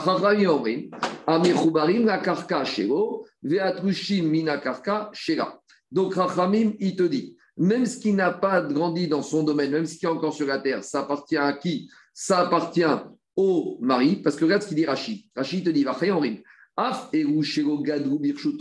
Maintenant, ce terrain, il est, la femme, la fille, elle est héritée. Torah de Perot Nitubaen, Oil Veakarka Kayemetra. Ici, Rachid te dit, pour Rachamim, le terrain, il reste à la femme. Alors, s'il reste à la femme, c'est-à-dire que la fille, elle a hérité du terrain de son père. Donc, tu vois que ce n'est pas tellement logique de dire comme ça. Donc, il faut dire comme ça. Le beau-père, il est mort. Maintenant, il y a un terrain avec de la récolte. Maintenant, qu'est-ce qui se passe? Ce terrain, dans un mois, on va faire la moisson. Donc, euh, en fait, la moisson, c'est des récoltes. Et les récoltes appartiennent à qui? Au mari, puisque le terrain appartient à la fille. Donc, c'est prix. Ah, ils sont encore attachés. C'est vrai, mais ils vont être détachés. Donc, tu vois que le rachis, ici, dans la deuxième partie, il te dit que la fille, elle a hérité quoi Et elle a hérité aussi le terrain. Donc, tu vois que c'est pas très clair. On va, on va, on va être plus. Attends, excuse-moi, mais c'est quoi un afkamina De toute façon, il ne peut rien en faire. C'est pas monétaire, ce n'est monétisable que quand on va les vendre, ces perrottes, cette moisson. C'est ça qu'il te dit. Mais donc, dit. c'est quoi le. le- Non, quand ils, quand ils sont déjà récoltés, il, il Pas est fini, converti c'est pas- tout de c'est suite en cash. J'ai pas fini, j'ai pas fini. La femme, elle hérite d'un terrain. On arrive dans le terrain, le mari voit une partie des blés, ils sont encore attachés au sol, et une deuxième partie est déjà moissonnée. Alors, il y a deux choses. Il y a les, terres- les fruits, les récoltes qui sont encore attachées au sol. Ça, ça appartiendra au mari quand on va les moissonner. Mais les récoltes qui sont déjà été moissonnées, ça appartient à la fille. La fille vient de toucher un héritage de son père, un terrain. cash, Donc c'est du cash. Il doit convertir ce cash, acheter un, autre terrain qui va donner des intérêts. Ce qui est encore attaché au sol, quand on va moissonner, ça appartiendra au mari comme les récoltes des terrains de sa femme. Ce qui a déjà été moissonné, c'est du cash. Alors, il- qu'est-ce qu'il va faire chez là Ça appartient à elle. Veilakar, baen karka, veuochel perot. Ça, c'est. Après, on va expliquer de plus ça. Rabbi Shimon Omer. Rabbi Shimon, il n'est pas très clair, on ne sait pas ce qu'il vient nous dire. Est-ce qu'il vient s'opposer au Chachamim ou est-ce qu'il vient d'accord avec Chachamim Rabbi Shimon Omer. Makom shiafe kocho biknisata. Ora kocho bitsiata. Makom shiura kocho biknisata. Yafe kocho bitsiata. Rabbi Shimon, il te dit un principe. Quand elle a de la force au moment où elle a reçu ses biens, alors elle perd sa force au moment où ils sortent ses biens. Quand elle n'a pas beaucoup de force, quand c'est bien, ils, arrivent chez elle, elle a plus de force quand ils sortent. Explication Ketsan. Perot, Amechubarim la karta, quand la fille elle hérite d'un terrain de son père avec des récoltes qui sont attachées. Birknisata Shego, quand le terrain arrive en héritage, les fruits appartiennent au mari. Donc a priori, la moisson qui va être récoltée appartient au mari. Donc a priori, Rabbi Shimon, il dit la même chose que Chachamim. C'est la question de la Gemara. Par contre, il te dit, Ubetsia, là. Mais quand, par exemple, si maintenant le mari la divorce, donc le mari divorce sa femme au mois d'avril. Et au moment où il la divorce, il dit Attends, oh, oh, oh, attends, avant que tu récupères ton terrain, laisse-moi moissonner. Ah non, comme au moment où le terrain sort en héritage, c'est lui qui a touché la moisson qui était rattachée au sol. Au moment du divorce, c'est elle qui part avec la moisson attachée au sol. Par contre, Veatrushin Minakarka, inversement, Gabriel. Si les moissons étaient déjà moissonnées, la récolte, on a dit ça appartient à elle, elle a du cash. Donc au moment où au mois d'avril il divorce, et juste veille du divorce, qu'est-ce qu'il a fait le mari Il a moissonné tout le terrain. Donc il dit Madame, attends, d'abord je prends la récolte que j'ai moissonnée, puisqu'on était encore mariés, et toi tu récupères ton terrain nu. Donc pour Rabbi Shimon, ça marche. Une fois c'est elle qui a la main, et si elle a la main à moment de l'héritage, elle n'a pas la main au moment du divorce ou du veuvage, et vice-versa. C'est bon Maintenant, on arrive avec des problèmes d'arbitrage entre actifs.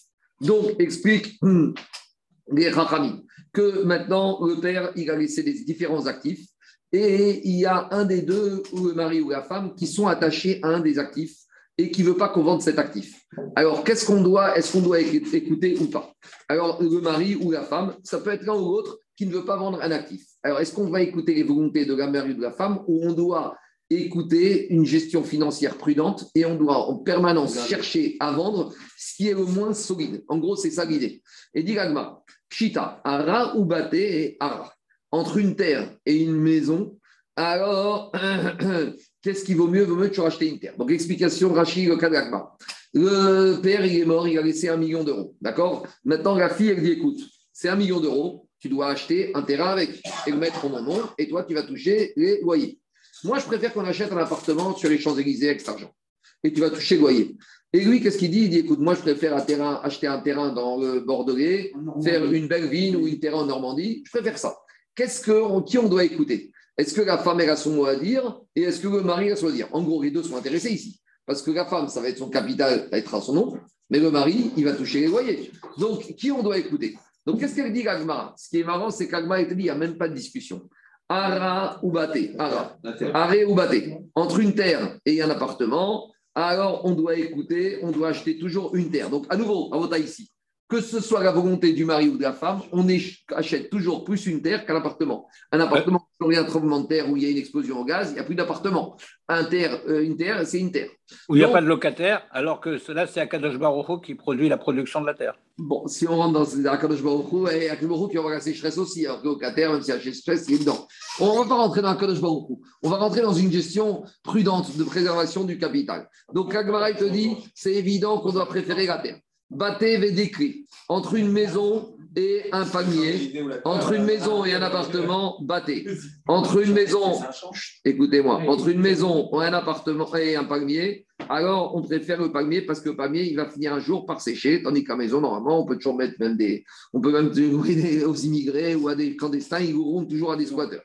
Je continue. Dikri veillane. Entre un palmier et un arbre, les autres arbres, Dikri, il vaut mieux un palmier parce qu'un palmier, ça tient toujours plus longtemps qu'un autre arbre. Donc, vous voyez, on cherche toujours la préservation du capital, on fait l'investissement le moins risqué. Donc, entre un palmier qui peut durer 100 ans, je dis n'importe quoi, et un oranger ou un citronnier qui va durer 10 ou 15 ans, on préfère le palmier.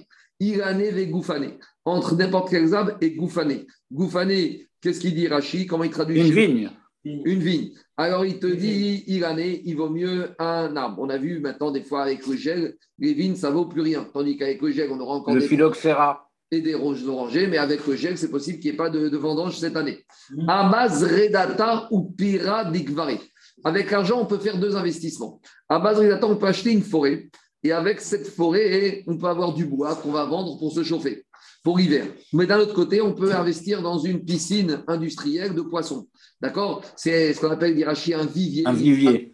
Dans lequel on va faire l'élevage de saumon. Une ferme de poissons. Voilà. Est-ce qu'il vaut mieux investir dans une forêt ou dans une ferme de poissons? Alors, Marcoquette, Amrea Pera, Ve Amrea Karna. Donc, il y en a qui disent que quoi? Hmm, que alors il vaut mieux la ferme de, la forêt parce que c'est un keren, ça s'use moins. Et il y en a d'autres qui disent que, que ce soit les arbres et les poissons, c'est pareil parce que les deux, ça finir par mourir. Donc, euh, il vaut mieux qu'ils vendent vite ça et qu'ils investissent dans un terrain qui donne des loyers. le principe général de la gestion prudente, c'est quoi? Gizo Pera. Quand c'est quelque chose que quand tu arraches le tronc, il n'y aura plus. Par exemple, il y a des arbres, quand tu fais la récolte dessus, c'est fini, l'année après, ça pousse plus. Donc, si c'est ça le produit qui a touché le mari, enfin, de l'héritage, il doit prendre ça, et comme c'est que du, des pérotes, il doit tout de suite les convertir en immobilier. Par contre, Gizo, En Gizo, Marif, Karna, si maintenant le tronc, Le tronc ne se renouvelle pas. il ne se renouvelle pas, alors là, c'est un capital. Et donc, par conséquent, là, il non, j'ai inversé. C'est l'inverse. Si on, a reçu, si on peut investir dans quelque chose qui, chaque année, ça se renouvelle, alors là, on investit dedans. Par exemple, il y a des arbres, chaque année, ils donnent des fruits. Donc là, c'est intéressant d'investir dans l'arbre. C'est la problématique des bananes. Minutes, 30 secondes, parce que là, c'est un keren. Gabriel, si c'est un keren, chaque année, il va donner des fruits. Donc, c'est un bon investissement pour la femme. Tandis que si c'est, comme il dit un bananier, une fois que j'ai pris les bananes, et ben c'est fini, l'arbre, il est mort. Alors, dans ce cas-là, sais- l'arbre n'est pas mort. Il donne un petit arbre qui va grandir. En même temps qu'il- qu'il va donner les bananes, il va donner un petit arbre qui va grandir. Bon, Et alors, donc, il y a- le bananier, il donne toujours des, des bananes. bon, d'accord. Alors, il y a des arbres, une Oui, fois mais c'est ça le Marlif. C'est c'est l'histoire de Bo- Beri- Boré Péré Adama. Bon, d'accord, il a fait le En tout cas, Oui, mais c'est autre chose. En tout cas, je reviens à Rabotaille. Si c'est un arbre Rabotaille qui va rien donner après qu'on l'a pris, c'est quelque chose Rabotaille qui se déprécie, qui perd de sa valeur. On y va. Amarabi Zera Bercha, Amarabi Amarabi Amarabi Amarusha, Amarabi Anay. Agonev Vlad Behemat Mirog. Donc pourquoi on parle de ça? Vous allez comprendre tout de suite. Il y a une femme, elle, a reçu en héritage des vaches, des vaches laitières. D'accord? Et maintenant, qu'est-ce qui se passe? Cette vache, elle est tombée enceinte. Et maintenant, il y a un voleur, il est rentré dans la ferme et il a volé le fœtus. D'accord? Il a volé le petit bébé de la vache. Maintenant, le voleur, après on l'a attrapé, il doit donner ce qu'on appelle tachoumé fait. Il doit payer et le. Alors maintenant, la vache, c'est un keren, ça appartient à la femme. Le mari, lui, qu'est-ce qu'il va toucher tous les mois, tous les jours Il va toucher le lait. Donc maintenant qu'on a volé le fœtus, le petit bébé de la vache, est-ce que le fœtus de la vache, il appartient à la maman, à la femme, ou il appartient au mari? En gros, est-ce que le bébé de la vache, c'est comme Pérotte c'est comme le lait qui est sorti de la mer, donc ça appartient au mari. Donc le voleur, il doit donner le kéfel au mari. Ou est-ce que non? Est-ce que du capital, ça donne du capital? Donc maintenant, le bébé de la vache, c'est du capital qui est au nom de la maman, qui est cette petite génisse qui va devenir une vache, va donner du lait. Et donc le kéfel doit être donné à la femme. Alors dit à Braïda, Agonev kéfel et isha. Donc dit Agma, on va donner le kéfel à qui? À la femme. Donc a priori. Les assiettes, si tu veux. Donc, on voit de là que quoi? Qu'a priori, le bébé de la femme, c'est un keren. Donc, c'est quelque chose qui appartient à la femme. Pourtant, pourtant pourquoi ça appartient à la femme? Parce qu'on a peur que ce bébé, il va mourir. Donc, normalement, qu'est-ce qui va se passer? Le mari, dès qu'il y a ce bébé qui arrive, qu'est-ce qu'il doit faire? Il doit prendre, il doit le vendre, et avec ça, il doit acheter un terrain. Donc finalement, on voit que ce bébé vache, il appartient à qui? À la femme. Donc dit Agmara, Keman, Kerabanan, Vego Kechanania. A priori, cette braïta ne va ni comme Chachamim ni comme Hanania. Où on a vu Chachamim et Hanania Détania. On a enseigné dans une braïta.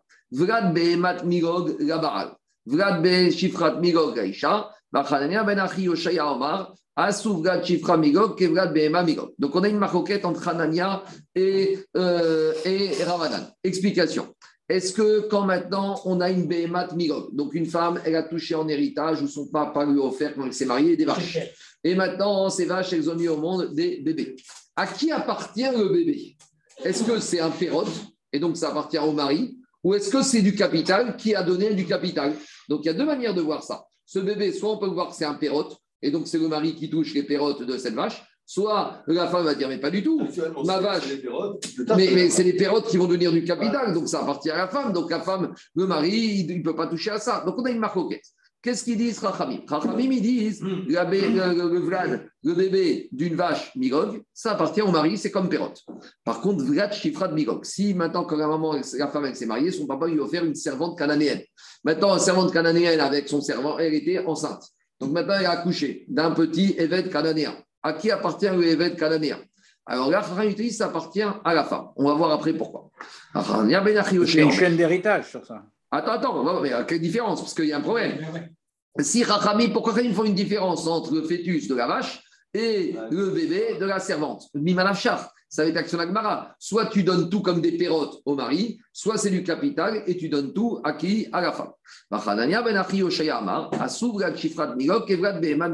Chania, lui, est plus cohérent. Il va tenir le bébé de la servante. Il appartient, il est comme le bébé de la vache et il appartient à 100% au mari. En tout cas, qu'est-ce qu'on voit de là? Nous, ce qui nous intéresse ici, c'est qu'on voit que d'après Ramim et d'après Ramir Khadir Ben le fœtus de la vache, le bébé de la vache, il appartient à qui? Au mari. Alors pourquoi dans la Braïta on a dit que quand un voleur il a volé le, bébé de la vache, à qui doit donner le paiement du kefel du double? Il doit donner à qui? Il doit donner à la femme. On a une contradiction. Ça va pas. Dit Mais tu peux dire que tout le monde est d'accord avec cette braïta, que le bébé de la vache, il appartient à la femme. Alors pourquoi quand le voleur, il a volé, il rend au mari? Pera takinuga rabanan, pera de pera, lo takinuga rabanan. Pera, en gros, il dit comme ça. La vache, quand elle met au monde un, petit, vous savez quoi? Quand elle met au monde un petit, alors les Chachamim, ils ont dit que ça appartient à qui? Ça appartient au mari. Ça, c'est Chachamim et Chanea Trioshaya. Mais par contre, quand il s'agit du vol, le vol, c'est quoi? Le vol, c'est les intérêts des intérêts. Les intérêts des intérêts, les Chachamim, ils ont laissé à qui? Les Chachamim, ils ont laissé à la femme. Donc, il y a une différence entre les pérotes et il y a les pérotes des pérotes. Parce que c'est quoi le tachloumé fait le tachloumé kefel, c'est quoi? Les tachloumé c'est euh, les intérêts de l'intérêt. Puisque Gabriel, c'est quoi composé Le paiement double, c'est ce que le bébé de la vache a produit, puisqu'il a été volé. Donc, ça ne s'appelle pas les intérêts, ça s'appelle les intérêts des intérêts. Donc, peut-être que Chaim, ils ont donné, dit Gagmara, que les intérêts au mari, mais les intérêts des intérêts, ça, les Chachamim, ils n'ont pas donné au mari, ils ont laissé à la femme. Maintenant, il faut qu'on comprenne la chose suivante. Donc, juste pour, je vous fais un petit point. L'idée, c'est comme ça. Quand un bien, il va perdre de sa valeur et que la femme, elle a touché en héritage, le mari doit se dépêcher de faire quoi? Il doit se dépêcher de vendre pour convertir en immobilier. C'est ça qu'on a vu. Donc, on doit toujours poser la question est-ce que ce bien, c'est du keren, c'est un capital qui se déprécie et là, le mari doit vite vendre pour protéger le patrimoine de la femme, ou si c'est quelque chose qui se renouvelle, il n'y a pas de problème, le mari touche les intérêts et le capital, il reste pour la femme. Alors, attend, on va essayer d'expliquer l'histoire du bébé de la vache et le bébé de la servante. Alors, Hanania, qu'est-ce qu'il te dit? Hanania, il te dit Hanania, Gabriel, il te dit comme ça, Anthony. Quand une femme, elle a reçu de son père soit une servante, soit une vache. Maintenant, cette servante et cette vache, elles vont donner des bébés. Est-ce que tu crains que la servante, elle va mourir Si la servante, elle a 20 ans, normalement, la servante, elle ne va pas mourir. Donc, tu dis la servante, pourquoi tu veux que le mari, il doive la vendre Le mari va dire, la femme, elle a une servante, donc, ce que la servante elle donne chaque année, ça m'appartient à moi, mais ce n'est pas du capital qui s'érode à court ou moyen terme. Donc, la femme, elle reste propriétaire de la servante et le mari, il touche les bébés de la servante. Pareil sur la vache. Une vache, aujourd'hui, elle a 3 ans. La vache, elle va durer 20 ans. Donc, la femme, elle va garder le corps de la vache et le papa, il, le mari va toucher tout le temps. C'est clair ou pas? C'est-à-dire que Rané considère que le capital qui s'appelle la servante et la vache, ça ne va pas s'user. À long terme, oui, mais à court moyen terme, ça reste du capital. Donc le mari n'est pas obligé de convertir cela en immobilier. Vous avez compris ou pas le raisonnement Ça, c'est logique de Hanania. Mais Rabanan, eux, ils ne sont pas cohérents. Parce que Rabanan, ils font une différence entre le bébé de la vache et le bébé de la servante. Quand il s'agit de bébé de la vache, qu'est-ce qu'ils disent? Rachamim, le bébé de la vache, lui, il te dit ça appartient au mari. Ça veut dire qu'il considère que la vache, elle ne va pas mourir. Tandis que quand il s'agit du bébé de la servante, il te dit ça appartient à qui? À la femme. Ça veut dire qu'il considère que la servante, elle va mourir. Et donc, il faut tout de suite vite convertir tout ça en immobilier. Mais Rachamim, ils ont peur de la mort ou ils n'ont pas peur de la mort? On dirait qu'ils ont peur de la mort quand il s'agit d'un être humain, mais ils n'ont pas peur de la mort quand il s'agit de la vache. C'est quoi cette histoire? S'ils ont peur de la mort, alors même le fœtus de la vache, il devrait appartenir à la femme et on doit tous faire, tout convertir en immobilier. Et si on voit que chez la vache, ils n'ont pas peur de la mort et que c'est des fruits qui appartiennent au mari,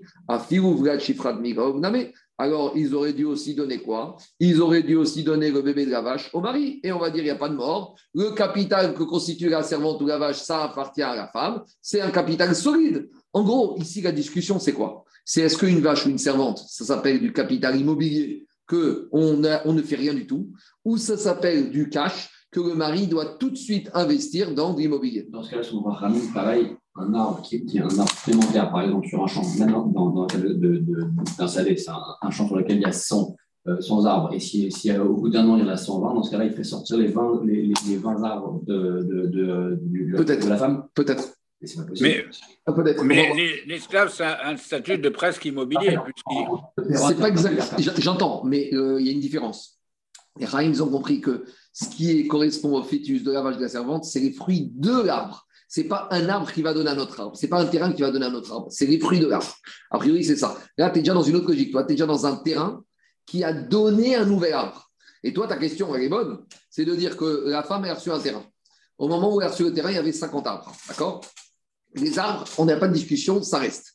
Les fruits iront au mari. Mais toi, tu te dis, deux ans après l'héritage, il y a 10 arbres nouveaux qui sont nés. Les 10 arbres, à nouveau, ils appartiennent à la femme. Et les fruits des 10 arbres nouveaux, ils appartiennent à qui? Ils appartiennent au mari. Ici, ce n'est pas le cas. Ici, c'est la même vache qui donne des bébés. Donc, pour Rachamim. Et le lait, c'est quoi la différence? Alors, justement, on va y arriver. Alors, dis Mais, mais, mais l'es- l'esclave, ce n'est pas le même statut parce qu'il il n'a halten bahem, c'est c'est presque un carca. Euh, J'entends, mais ça c'est une, ça, ça, c'est une dracha. Ça c'est la dracha qu'on a. Tu as, raison par rapport à l'héritage. Mais là, on cherche par rapport. euh, L'héritage, il concerne aussi les biens mobiliers. Toi, tu te ramènes une dracha d'un parce qu'il y a marqué dans la Torah, que de la même manière qu'un père il transmet son héritage, il transmet ses héritiers. On aurait pu penser qu'un Evet Kelani, quand le maître il meurt, eh ben l'Evet Kelani il est libre, Kamashparan que non. Mais c'est par rapport à un digne d'héritage. Ici, on se pose la question. C'est-à-dire qu'il doit, il doit garder une espèce d'appartenance mishpartique. D'accord, bon, d'accord. Et tu regardes, c'est plus dans, on va dire, dans, le- dans la philosophie. Mais nous, ici, ce qu'on veut savoir, c'est quoi? Est-ce qu'un esclave, c'est un bien immobilier que je considère que Keren, il reste là et euh, je n'ai pas obligé de le convertir en immobilier Ou est-ce que je considère, je considère que c'est du cash où le mari doit se dépêcher Donc, on revient finalement, est-ce qu'on a peur qu'il va mourir ou pas? On voit que les Rachamim, ils ne craignent pas la mort. Diga Gmara, Shane Behema, Deikaora. Alors, on y va. Les Rachamim, les Rachamim, ils craignent la mort. Mais ils te disent comme ça. Ils te disent, quand il s'agit d'une servante, comme je crains la mort, le bébé appartient à qui? À la femme. Parce que je crains la mort, donc c'est quelque chose qui s'use, donc il faut vite convertir en tout appartient en immobilier. Mais l'animal, l'animal, c'est un capital comme immobilier. Mais si la vache, elle meurt, c'est fini. La femme, elle perd tout. Elle perd pas tout, la femme.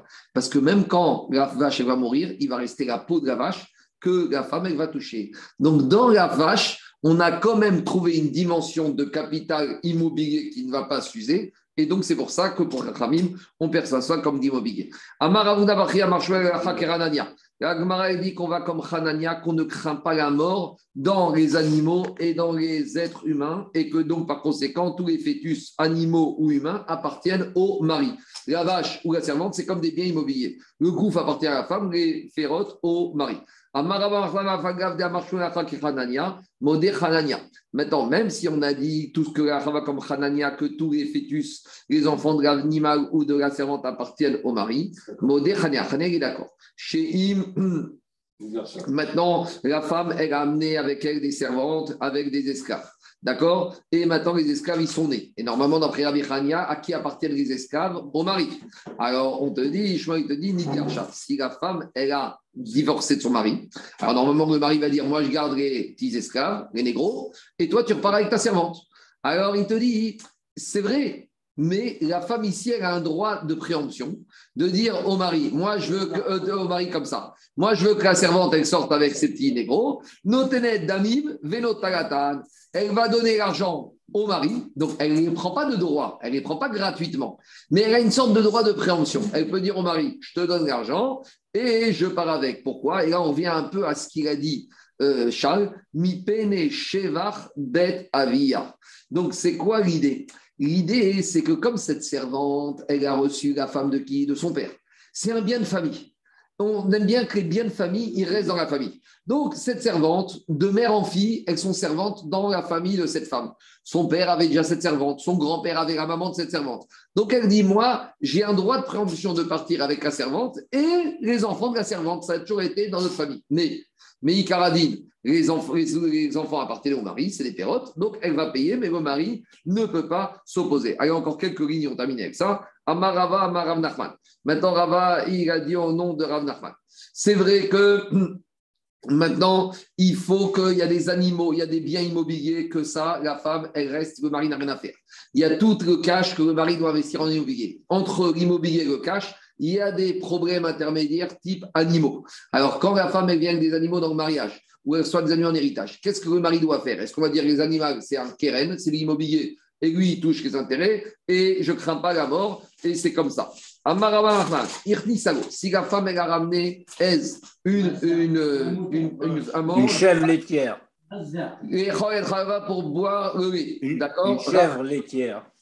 Une gèvre laitière. Rachel et Gizata. Un- une brebis pour la reine. Tarnégoret et Betsata. Elle est venue avec ses poules pour donner les œufs. Desquels les pondeuse. Des, des palmiers pour donner des dates. D'accord? Ochel veoler achitiche akeren. Donc le mari, il pourra manger le lait, la laine, les œufs et les dates durant toute la vie. Ah, pourtant, ils vont mourir. C'est vrai. Mais c'est pas grave. Parce que la femme, elle va tout perdre. Non, elle va tout perdre. Quand la chèvre elle va mourir, elle va récupérer la peau. Quand le coq, il va mourir, elle va récupérer les plumes. Et quand le palmier, il va plus donner de date, elle va récupérer le bois. Donc, vous voyez, c'est des biens. C'est vrai qu'ils sont appelés à disparaître. Donc, où on en est Il y a les biens immobiliers de Gabriel. Une terre, ça ne suffit jamais. Une terre, dans 500 ans, elle sera encore là. Donc, ça va d'ailleurs que la femme, elle a touché une terre, le mari, il ne fait rien, il touchera les loyers, la femme, elle a sa terre éternelle. Le cash, l'inflation, l'usure, à l'époque, hausse des prix, donc il faut vite convertir en immobilier. Entre ça et ça, on a des Baal Chaim. Les Baal ça finit par mourir. Donc, donc on pourrait, oui, mais ça produit. Le problème, c'est que la production, c'est à l'avantage du mari, au désavantage de la femme. La femme pourrait dire, tu sais quoi? La femme va dire, écoute, tous ces animaux, tu les vends et tu mets en immobilier. Le chidouche ici, c'est non. Parce que d'abord, ce n'est pas quelque chose qui s'use à court terme. Il y a une dimension de long terme. Et plus que ça, même quand ce sera totalement usé, on pourra toujours arriver quelque chose. Donc, le mari va dire à la femme, de toute façon, au final, tu récupéreras les plumes pour faire des doudounes, tu récupéreras du bois pour te chauffer en hiver, tu récupéreras la peau. Donc, moi, je vais manger les intérêts, mais toi, au final, ton keren, il va pas totalement disparaître. Ma chaîne, quel l'argent, il n'aurait rien donné du tout. Amar Rav Nachman. Rav Nachman, il a dit comme ça. Bon, je vais m'arrêter là, on continuera avec Adonai Georgam, Amen, Amen. Allez, mais demain, on continue. Demain, on va rentrer dans une autre discussion. C'est le mari qui a beaucoup investi dans le terrain de sa femme. Donc la femme, elle amène un terrain. Le mari, il se crée pendant six mois à faire la clôture, à faire tout ce qu'il faut. Et après, elle amène je sais pas quoi et elle oblige le mari à divorcer. Et il va dire, moi j'ai investi pendant six mois pour toucher les fruits pendant dix ans et maintenant je divorce au bout de six mois. Alors comment ça se passe? Oh, Allez, les autres Hachem demain à la suite.